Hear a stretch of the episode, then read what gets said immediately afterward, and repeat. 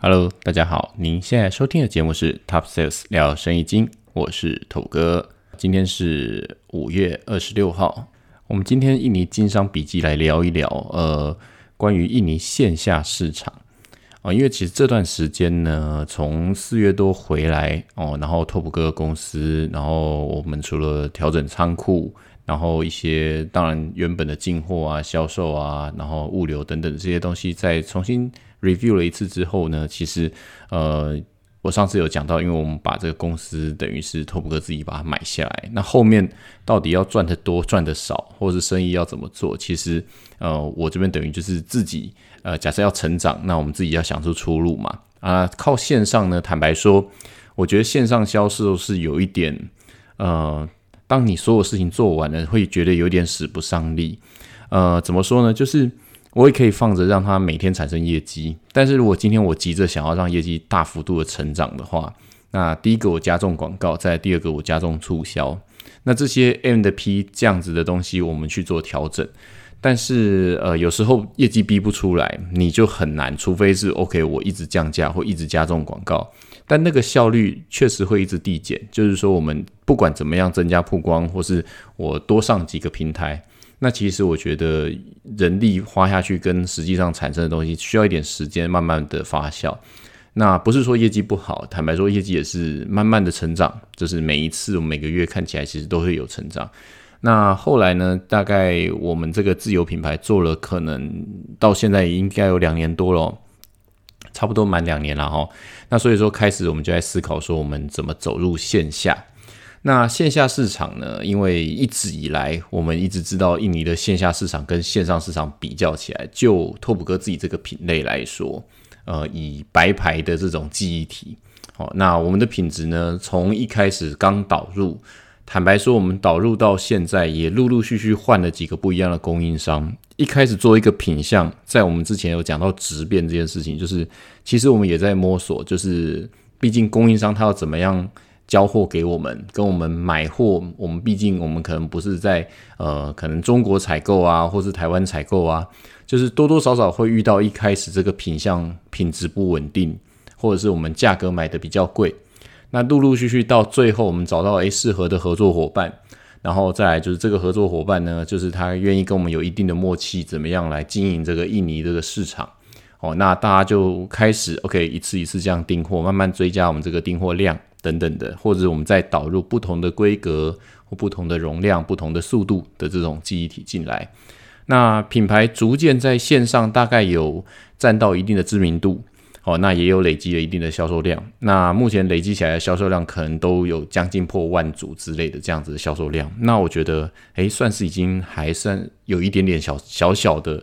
呃品牌定位啊、知名度啊等等的。那我们就开始。从这个月，呃，尝试走线下市场。为什么这样讲？其实我们一直从我之前几次录音，就是我们一直有说我们要打线下市场。那坦白说，我们也积极的在找这个线下跑线下通路的人，就是印尼本地人呐，或者是他本身熟这个产业的这种面试这样子的人人才哦。可是找了半天之后，嗯，我觉得就是整个面试下来，结果不是我觉得数学不好，就是好像这个人差强人意的感觉，或是品类上有适合的，但是可能他聊起来他不是真的很想去跑那种感觉。OK，那某一次我自己可能在家里，然后在想其他整整理这些思绪的时候，忽然间想到，就是其实我本身以前在台湾，其实我之前就是有当过业务，而且是业务头，所以。跑业务谈判这种事情对我来说其实并不是非常困难哦。那唯一就是我是外国人，就可能我只能顶多用英文或一点点印尼文跟他们沟通。那我觉得如果呃重点是在买卖交易这件事情上，OK，那也许我就带个印尼人，两个人他会听得懂我的英文，我慢慢跟他沟通，跟他讲我们要怎么谈判，一边出去跑一边训练哦。那后来我就决定把我一个内勤原本是固店的一个店长。转成外勤，那当然就给他一些补贴，就是业绩奖金等等的。那同时我们一起出门，他可能就当我的司机，因为毕竟我们这边要跑到雅加达，呃，或或是各个地方，其实他都一定是要开车的。而且因为我之前有讲过，我们是在机场到雅加达中间的一个城市，有点像桃园这样子，所以我们等于要到台北市，哦，等于要到比较大的这种城市里面去跟人家谈判做生意这样子，所以势必得要带个司机这样子嘛，哈。那以后呢，可能就是这个这个我们的一个妹妹啦，哈，她可能就自己就可以去跑了。当然，但是一开始所有的交易的条件跟我们谈判的技巧，就可能就是我带着她，她一起学，看看我到底讲了哪些内容。好，那这样我我其实自己这样观察几天，我们这样跑下来一个多礼拜。跑下来，我观察到他，诶，其实他也学的蛮快的，基本上有一点会跟呐，因为平常我看他固定的跟客服的呃疗法，大概他也都知道我们卖的商品的类别，然后大概也知道我们商品哪些商品是热销的，哪些商品反馈，OK，消费者觉得是品质是好的，这样子他也有一些信心，所以我们就带着他，OK，一起去跑这个通路，好，于是呢，呃，就开始定了一些时间，我们就往。印尼的这个所谓的电脑的这种集散中心去喽。好，那这集散中心在哪里嘞？呃，相对位置来说，呃，我们其实有锁定了呃北，然后南，然后西几个地方都有，就是北雅加达、西雅加达或南雅加达这边，我们都锁定几个大的电脑集散中心。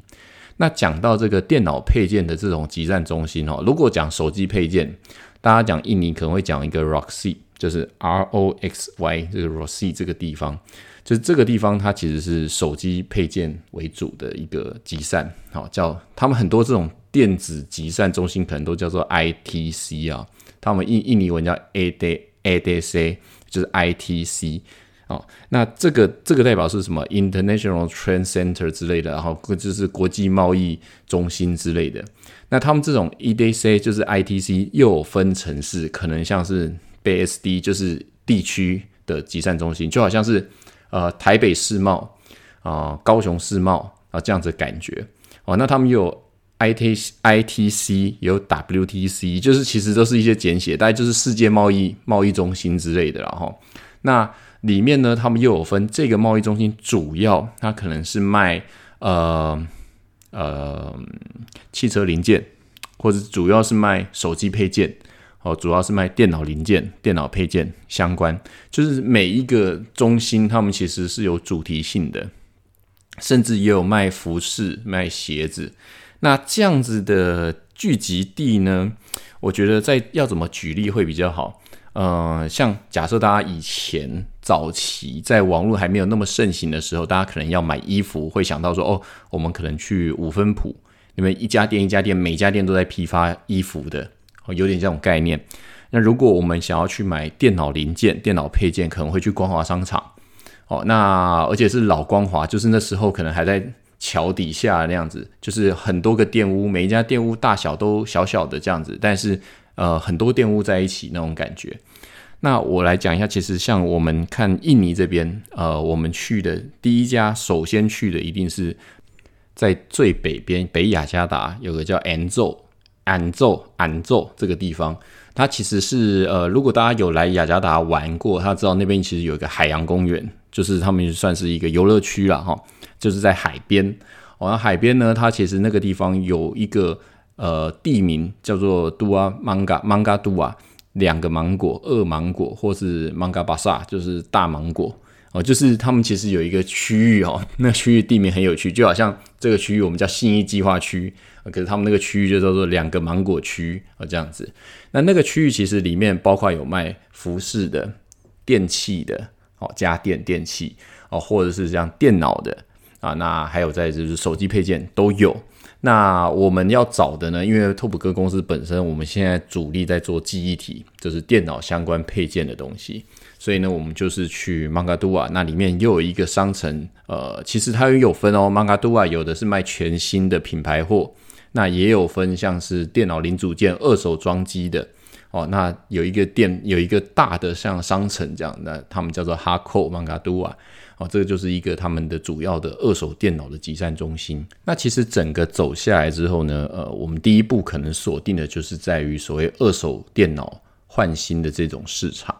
怎么讲呢？因为其实大家如果知道说我卖这个固态硬碟这个记忆体。其实这个东西呢，大部分会用在像是旧的笔电，原本是所谓传统式机械硬铁，然后它为了要更新，它可能要开机速度更快等等的，所以他们会做一个呃整新的动作。那当然，呃，比较有钱的他就可能就买一台新的电脑。可是因为印尼的像手机也好，电脑也好，其实他们二手市场是很大的，就等于是说旧的东西不用了，他们可能卖掉，卖掉之后，他们再把里面的硬碟记忆体再换一下，重新更新成呃新的软体或新的作业系统，他们可以再用二手机台去卖。之类的啊，所以说呢，以我们这种白牌的记忆体，当然第一步锁定的可能就是这种换新机的这种使用量。为什么？因为如果今天你是呃纯卖全新品的这种记忆体来说，其实大家还是会先以品牌知名度来看啊。那如果说 OK 是以呃购买单纯考虑说价格，那线上其实也是有线上价格。那我们就是锁定在于所谓的 OK，我们想办法把我们的货卖去给这种整新机的这种厂商。那他们其实硬碟的使用量是很大的。那再来，其实这个东西呢，其实它就是一种业务市场。如果打得进去，他们在意的就是你的品管保固，跟在就是价值跟 CP 值到底是符不符合他们的需求。OK，那所以呢，我们大概分了呃，以这一个礼拜跑下来啊，第一天可能拓普哥去的时候，我们就先扫了这些店铺。那这个扫店铺的过程也很有趣，呃，因为店屋我稍微形容一下，就好几个 mall 哦。那基本上我们第一天就走了三个 mall。那这个走了三个 mall 不是这个呃走马看花的走，是一家一家店铺进去聊去问。那到底有多少家店铺呢？其实，呃，这样讲好了，可能光一个 mall 里面，呃，我估计可能就有上百家，甚至三四百个到五百个店屋都有可能，就非常非常多的店。每家店尺寸可能就是三公三乘三，就是像一个摊位一样，三三公尺乘三公尺的摊位。有的店屋会大一点，有的店屋小一点，但是他们有一个很有趣的特色是，其实有可能好几个店屋是同个老板。就是这家店跟那家店，他们是分店关系，好，那或者是他们是比比方说他们股东互相有持股，然后之后等于是这个也是老板，那个也是老板，但是他们其实都是股东这样子的概念。OK，那这样看下来之后呢，就是呃，这个叫做我们既然是品牌商，就是我们是供货商嘛，我们在那边看东西，呃，这叫有点像叫看风水啊，就是你一家店一家店一家店看。哦，首先你要先过滤掉，就是 OK，他可能是卖影印机、印表机的，哦，或是他可能是卖监视器的、卖 CCTV 的。那基本上，或者他是卖手机配件的，那可能他就先排除，就不是我们要找的对象嘛。那可能他是卖专门卖机壳的，那可能也不是，或甚至他可能有的是卖耳机的、音响的，那那可能也不是我们主要的对象。所以先过滤掉大部分不是我们要的。类别的客户之后呢，我们找的就是 OK，就是属于我们想要找的客户喽，那就是记忆体类的客户嘛。好，那记忆体里面我们又分成说，好，它是卖全新品的，或者是它是卖整新品的，就是二手品这样子的。好，那也有专门是维修的，就是有各种不同的业态。那你就会发现，大家如果有玩过像是 RPG 游戏，就是 有时候可能一个主角群呀，他们刚到一个新的小岛，进到一个村落。OK，好几个店屋，你就每一个店屋进去，然后跟那些 NPC 聊天哦，真的就是这样子。我们就一家店一家店进去，哎，Hello，递递名片，然后或者喂，Hello，呃，你们老板在不在？这样子，我们想要卖东西，或一开始我们就进去说，哎，我想要买什么什么东西，你们有没有？啊，你们价格大概是多少？那这样子问下来之后呢，然后 OK，他报完价之后，我们再哦，那我们是供货商，我们也有我们的品牌，我们的东西啊，不晓得你们有没有在卖这个，或者你们有没有兴趣？然后可能留下名片，哦，看你们有兴趣可以跟我们联系，还是你们想要拿报价单等等的，大概这样快速的扫过。那从这个沟通的过程当中呢，也会收集到非常多的情报。啊，有的店铺他很直接告诉你说，哦，他都拿哪一家的。或是说哦，他有用过哪一家的品牌，品质好或不好，他可能都会讲。那最有趣的是，可能有的店家他会跟你说哦，老板不是我，或者是说嗯，我们老板是哪一家店，所以你就会变成说哦，我从呃第一家店或第二家店，可能他就会告诉你说，其实第十四家店是我们老板的店，或哪一家店是我们老板店，或我们老板他总共在这里面可能有八家店，或者他这里面可能有三家店这样子，他会告诉你非常多这种情报。就一家一家这样子问下来，哦，他会告诉你说，呃，你到地图上，或是你到第几层的哪一哪一个店屋，那我们老板可能在那边，或者说告诉你说，你下午三点之后再过来，我们老板会回来。哦，那有的愿意留联络方式给你，有的不愿意。有的要你留名片啊，有的希望呢，呃，你可以给样品试用等等的都有，那就变成是各式各样不一样的问题。哦，那我们收集完之后，哇，真的是跑的算是非常的勤哦，就是一家店一家店跑，跑完之后啊，暂时喝个饮料，坐下来稍微想一下策略到底是什么，然后其他品牌在这边，我们大概线上看过那些品牌，然后在线下它大概是怎么操作方式，我们也收集了一些情报，甚至于是他们的价盘等等的。那其实就会发现，呃，他们有一种现象，就是有一些店本身，他们老板在这么大的一个竞争的这个区域里面，因为等于是说，他们可能竞争对手开一家店在这个大型的 mall 里面，他们的竞争对手可能也就是三四百家其他的同业，那他怎么生存？他一定是有他特别的卖法，或他特别的一些做生意的门路，或者他的熟客等等的。好，那但是就是因为太多店屋了。所以，变成是你怎么样去过滤？说我到底要放这家货，还是要放放另外一家？到底要怎么做？哦，那这就变成是说，我们一家一家这样子问下来，然后就是稍微过滤一下。哦，我们觉得这一家的实力可能哪一家比较好？那这个就是，哎，又不可能说好，今天我如果有钱，我真的是每一家都放货，反正不管。那以他们手机插旗的做法，基本上就是太有钱了嘛。像是印尼这种 OPPO 啊、哦 VIVO 啊这种平价手机，它基本上每家店都放货。他们放货的一种很特殊的做法，我先讲讲其他同业在卖手机他们的做法。他们是第一批货，他宁可送给你，但是他不做任何的账结，也不做任何的绩销。呃，以前我们在卖配件的时候，有一个蛮大的厂商叫做 Anchor，这个牌子台湾其实也有，他卖的东西都比比其他牌子都还贵个两倍左右的价格。他们的做法是全绩销，那我觉得在手机配件里面，假设你的东西是呃其他牌子有牌子的东西的价格在两倍，其实你要走全绩销，我觉得倒不是很困难，因为那个利润相对高。可是呢，手机呢利润相对比较薄，而且成本很贵。所以这个时候，如果店家他要走绩销，对于厂商端就吃不消了。为什么？因为一个店务假设五百家店好了，又不是只有一个 mall 而已。它这种三 C 商场在印尼可能少说就是好几百个哦，不不不不是好几十个哦，是那种这种全部做那种电器的这种商场，你不可能每家店然后都这样子放货啊，那个你会吃不消。可是他们的做法呢，像是以手机产业的话，他们会变成说我宁可第一批货送你。送你的意思是怎样？就是可能就是好像我们拓普哥，我们母公司以前是连锁店嘛，就是类似店屋这样子。他可能会告诉你好，你一家店，我送你十台手机。那这十台手机呢，基本上就是你是展示的，你是卖的也好，都可以。反正就是 anyway，就是可能展示机是展示机，卖的机器是卖的机器，它会分配好。就是 anyway，就是十台。那这个东西呢，有点像就是我就送你的就对了。但是你下一次订货的时候就是现金，类似这样子方式。你不管下次订货是订十台、五台、一百台，反正你就是现金付钱就对了。因为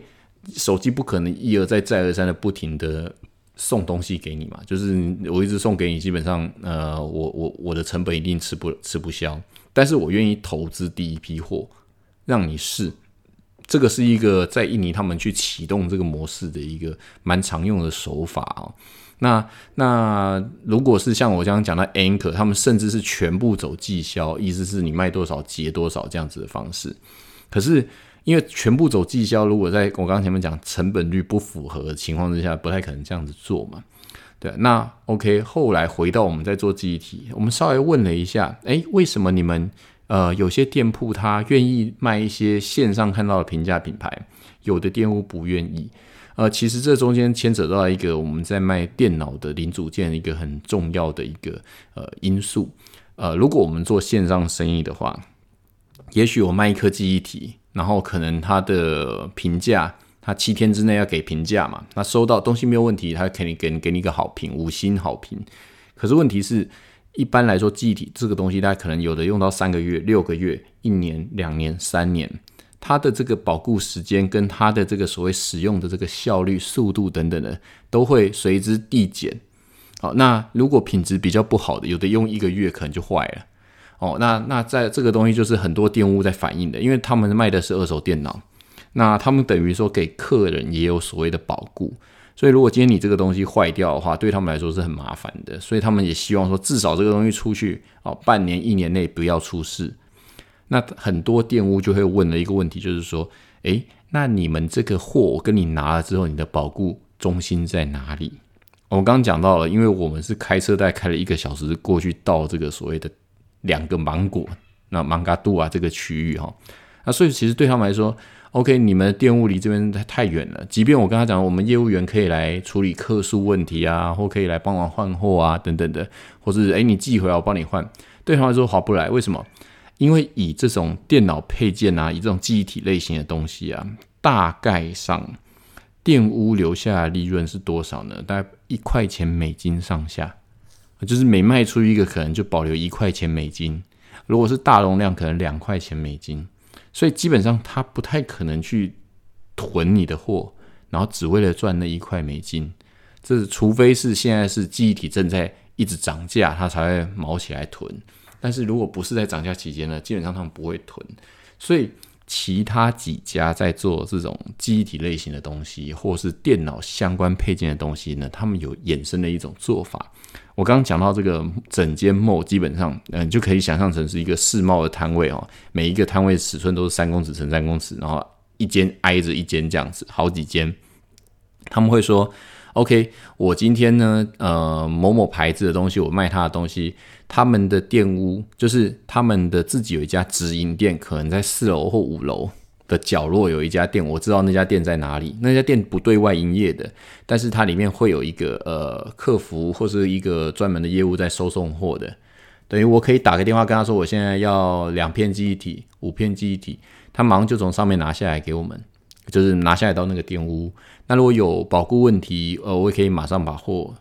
坐个电梯拿上去，然后之后他再换一个给我，就等于是说我的库存金额压得非常低，然后我进货方式可以直接从这些点直接拿到货，好，那这就变成是说，好，假设拓普科这边要在进进军这样子的一个 mall，这样子的一个商场里面要能出现我的品牌，我就必须要能够找到一个。呃，快速维修、快速换货的点，甚至是找到一个代理经销在那个区域。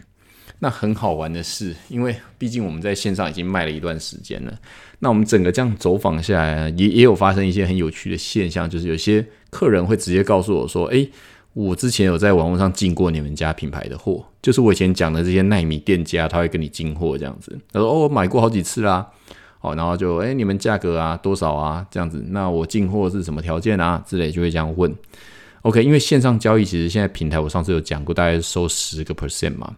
那线下的话，它基本上如果说好十个 percent，那我线下我再优惠你个三趴五趴，但是就等于不用给平台收钱嘛，我们自己汇款然后自己发货这样子的方式嘛。所以还有这个利润空间，OK，好像可以做，就卖的比你线上再便宜一点点这样子。那这些店家如果他觉得说 OK，那他愿意这样子付钱，他可能就会跟你进。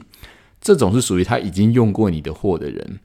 那当然也有一种现象，就是我们发完一圈名片之后，我们再过滤嘛，想说呃，那你有兴趣的，我们第一个给你报价单；第二个，我们下次来的时候呢，可能我们就来谈说我们的合作方式。也许我先放几片让你先试，然后你如果卖得好的话，你再回叫货之类等等的这种模式。OK，那我们收到一些不错的回馈，就是我们可能当天回来的时候，就有人马上打电话回来问说，你在这个区域哦有没有代理商？如果没有的话，你要不要交给我，我帮你做代理？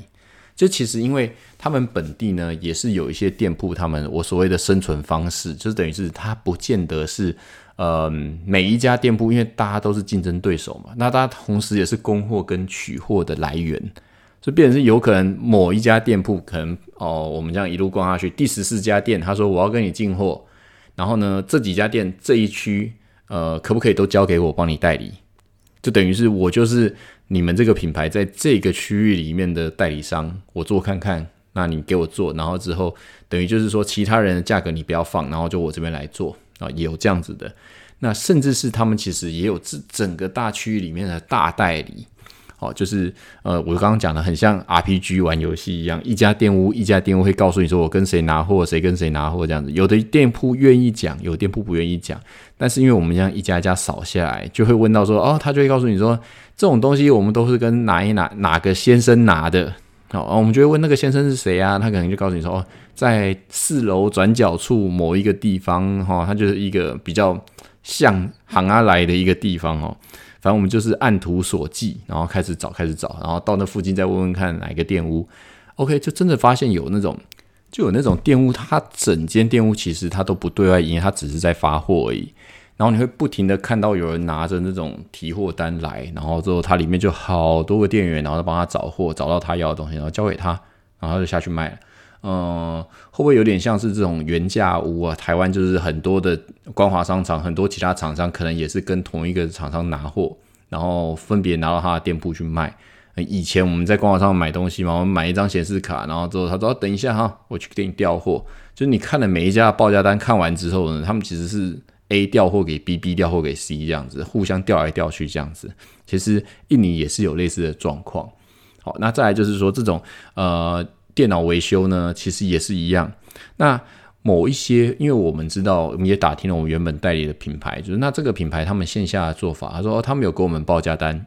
就是以我们一般来说做记忆体，就是每周更新报价单嘛，因为每周的价格可能会不一样。他说哦，他有给我们报价单，那我们有缺的时候打电话给他们，他他们会发货过来。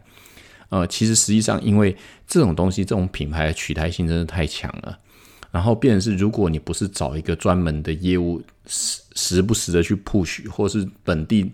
那个区域找一个代理商，他去帮你推你的货的时候，其实相对会比较困难。为什么？因为他为什么要打电话给你？因为他他甚至是他跟楼上拿一片，跟左边右边邻居调一片，或他自己就就有货了嘛。他要打电话给你，然后跟你买货，然后你再送一片过来，那太慢了嘛。因为本地就有地方可以拿货，就就可以服务了。所以要怎么突破这样子的点？我说，一者是找一个本地的 agent 在本地帮你做，就是那个区域；再就是把货卖给他们的发货商。好，那我们就是一步一步去找到这个发货商。那发货商就联系他们老板，然后跟他们老板好好聊聊这样子。那讲到老板，就不是跟店务的这种谈判手法了，因为店务的谈谈判手法其实还蛮简单的，就是一翻两瞪眼，价格多少啊，结账条件。保固方式等等的，这大概就是对一般店屋的卖法。那因为每个店屋可能自己都是老板，然后每个店屋的老板可能都好几家店，大概就这样子。但是如果我们是要谈判所谓的进给这个大的商城里面的大的供应商，那就是对他们老板直接谈。那谈法就是变成说，好，如果等于就是要他们老板帮我们做那个区域的区域代理啦。哦，那其实我们自己也试了一下，呃，这个礼拜反复的做，那。我们刚刚好有带一些货去，然后我们后来又再去拜访同家店屋的时候，其实他们就已经拆开你的东西，开始在检测了。就看起来好像说啊，你的价格多少啊，试看试卖看看啊这样子。但因为他们本身都是在修电脑，都是在维修的。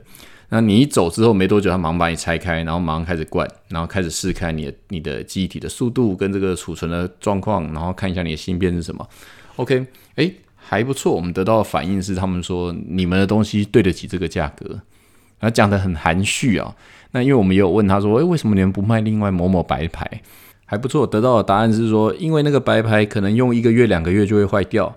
诶，那这样子就让我还蛮有信心的哦，因为我们自己自己试过我们自己的记忆体，那我看过返修率大概在千分之五以下，就等于是说卖一千片，大概会有三到四片可能会返修。那我觉得这个数字对于我目前来说，OK，好像还是稳定的哦。毕竟之前我们曾经有拿到一批货是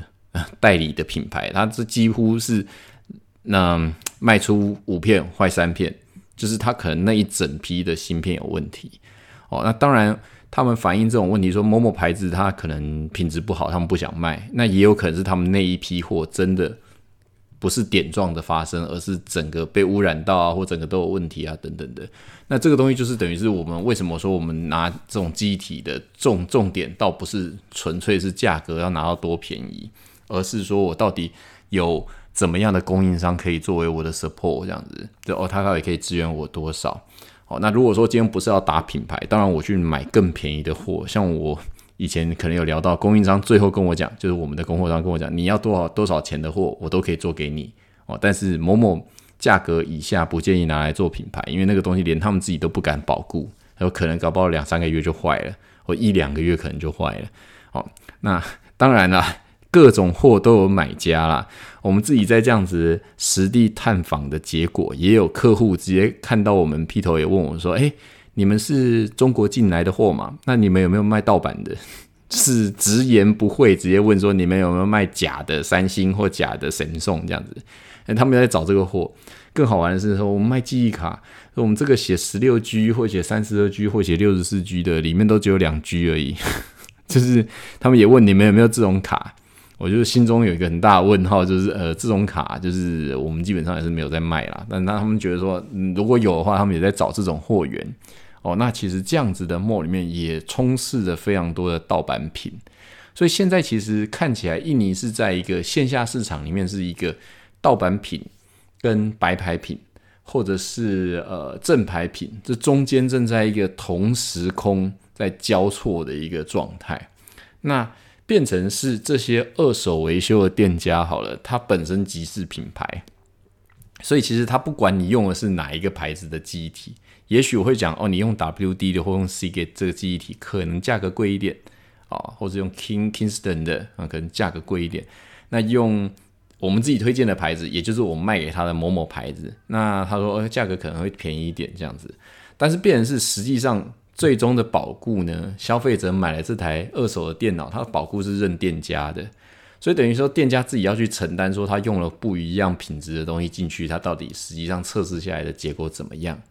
对，那其实我今天在录音的时候，因为大概离我们跑第一批店家大概也一周了，那就是其实也陆续收到已经有成交卖出去，然后等等的这种反馈，哦，那大家也是诶很期待这个线下的开发哦。讲起来哦，其实我刚刚前面讲线上市场有点守株待兔啊，不管你做行销广告、做文案，就是我们曝光，让更多的消费者来看到我们家的东西，要买东西这样子。对，但是你会觉得说业绩就是好像啊，真的当整体市场不好，就是市场在跌价的时候，我们也不想一味子一一直降价嘛，那就变成说，哎，这个东西怎么好像开始速度又没有像之前涨价的时候卖那么快啊？OK，那至少我们现在线下市场就变成是，好像我认真一点，我跑完北区之后呢，北区那么多店家，我们才耕耘了几家而已，哎，如果状况好的话。可能他们开始卖起来之后，其他的店家也会闻风而来，再问说：“哎，当时你们不是有来推这个东西？那我们如果跟你拿，会拿多少钱？等等的。”就是如果这个店家有办法卖得起来的话，我们还可以再去耕耘其他的旁边的店屋，或者是说，OK，北区开发完之后，中区、南区、西区之类的。因为其实呃，电屋跟电屋这，它其实假设我是呃北雅加达或西雅加达，其实光物流其实也是个成本。好，然后再就是我们能怎么样的服务范围，我们的业务能怎么跑？哦，那其实，在雅加达开车真的是一个很头痛的事情，就是后可能到后期送货变成是我们的呃业务员要自己骑机车送货，不见得是开车，因为开车其实会很久，就是尤其是塞在路上的时候，那机车相对的比较好串，哦，穿过来穿过去的。有趣的是，这些所谓大型的电脑商城。啊，它入口其实也都不不是很大，入口都小小的。哦。那呃，可能大家会觉得啊，世贸中心嘛，好，就在信义路这种大的马路旁边。嗯，印尼其实它也算是在大的路旁边，但因为它相对是比较旧的旧的路哦，旧的商场，所以变成它的路其实是只有一线道而已，而是一线道，然后一线道里面又挤了机车、呃三轮车、汽车等等的。那那个入口啊，就是这个商城入口，就是一个一个闸门，就是类似像这种呃取票进去的闸门。那个闸门也是就一线道的闸门，所以常常塞着车之后，会整条路都塞住，就是你都完全进不去这样子。对，那这个也是 OK。我是想到说，好，所以其实未来可能在送货补货会是一个比较大的问题，但如果说用机车的话，会简单一点。哦，那再来就是说。以前他们会觉得说卖这种记忆卡啊、记忆体类型的东西啊，其实我带着一个皮箱就等同于带着他们好几个月的薪水。啊，确实是我们可能一个店务的交易就是一个员工三个月的薪水。那至于他会不会拿了东西就跑，所以变成你怎么样去找这个业务信得过的业务？再来就是说，呃，我们后来的方式就变成是好，那也许我分包裹直接寄过去啊，就我自己有我们有去规划，就变成是厂商他先打钱过来。啊，就是我们卖掉的部分，他钱打过来，我们再去补下一批的货，这样子的方式。对，那这有点像绩销，但我们走的不是绩销，就是我刚刚前面讲的，像是呃 OPPO 或是 vivo 这样手机，我第一批货摆在这边，有点像是启动，反正我先点火就对了，我先放一批货让你们不管是测试也好，或销售也好，至少你卖完你要定下一批货的钱，你是一定有的，因为你已经把我前面那批货卖掉，所以你不可能说我没钱付你上一批货的钱。直到我们有一天我真的不跟你合作了哦，一个月之后，我觉得你这个代理实在是太差，不想跟你合作了，我再把前面的货收回来，我也不跟你收钱，我把货收回来，有点这样子的感觉。用这种方式呢，一趟一趟一趟这样子做。那当然，我们也有跟一些客户在聊，他们也非常清楚。他说：“哦，这样子当然对他们压力比较小，他们愿意试。”哦，那其实印尼的市场有趣的是，他们没有跟你说什么哦，上架费啊、陈列费啊，哈，要怎么做啊，非常的没有规模。你给他讲什么，他大大致上他可能会怎么做。这就代表说，其实我们有一样东西，如果你有线下团队，你愿意去推的话。啊，这是我看到一个商机，就是说，呃，他们这边像 CCTV 这种所谓的居家监控这种设施、智能智能家电这种设施，其实越来越多的店务愿意引进。那变成是说，如果你有业务可以去跑一家一家去精耕的话，我认为这个东西是有机会做起来的，因为各种价位的人其实都有人买，重点在于利润放得进去，跑不跑得动。好，其实店屋它的八字跟你合不合，但是呢？线上市场是蛮难的，为什么？因为基本上你没有人看到，没有流量，你不用一开始做低价直接引流，是非常难造成后续其他品相被注意跟被买到的。你连打品牌跟收集消费者使用的心得都非常难。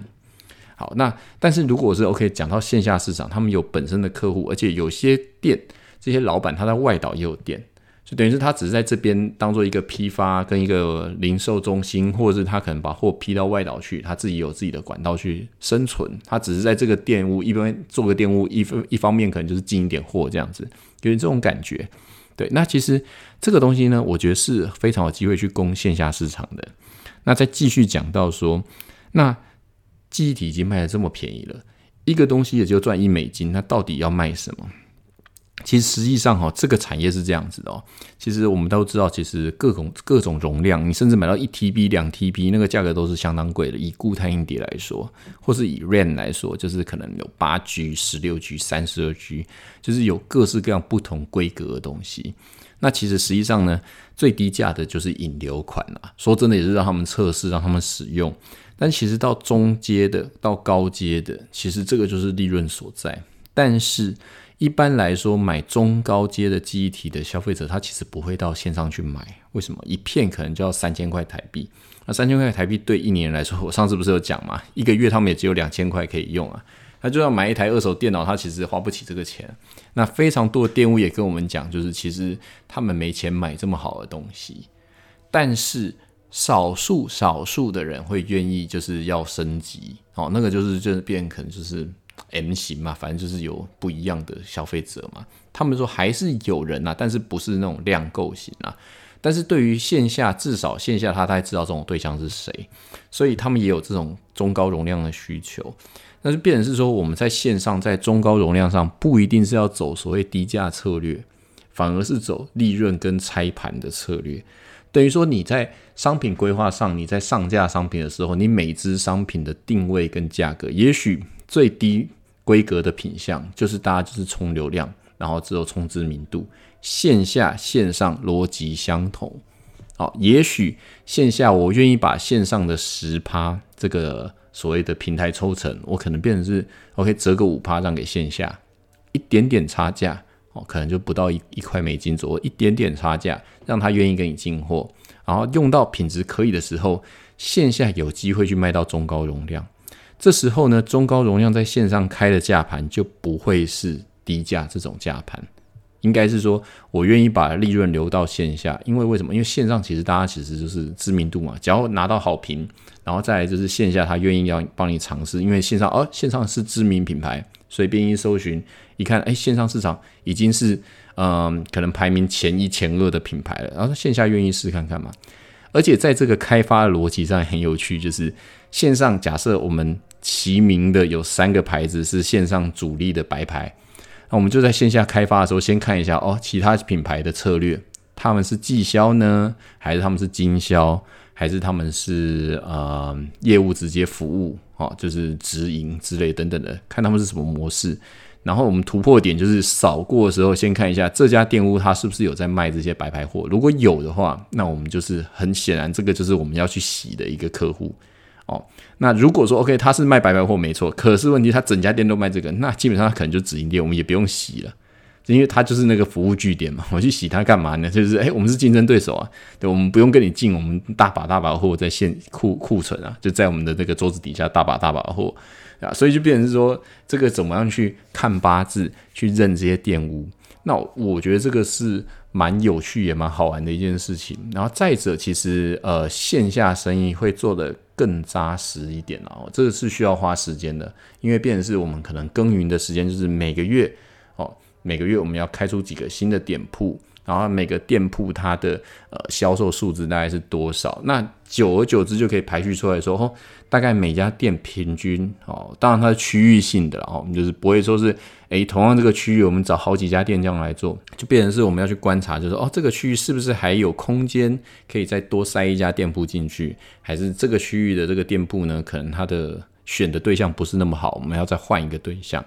啊，这个东西太旧换新的过程，就是一个我们可以花时间不停的优化啊，就是我们线上的广告可能优化半个小时就结束了啊，就是每天因为因为印尼的这个对手机动性没有那么好，可是其实线下有非常多可以耕耘的机会跟时间，甚至是呃，当走到线下去了解这个客户的需求之后，他们也会反馈一些，呃，你们有没有卖什么东西？当然，他们会像我刚刚前面讲的，他说：“你们卖盗版的，这可能我们没卖啊，我们不敢卖，也也也不想卖。”对啊，那你们有没有卖其他的什么什么什么？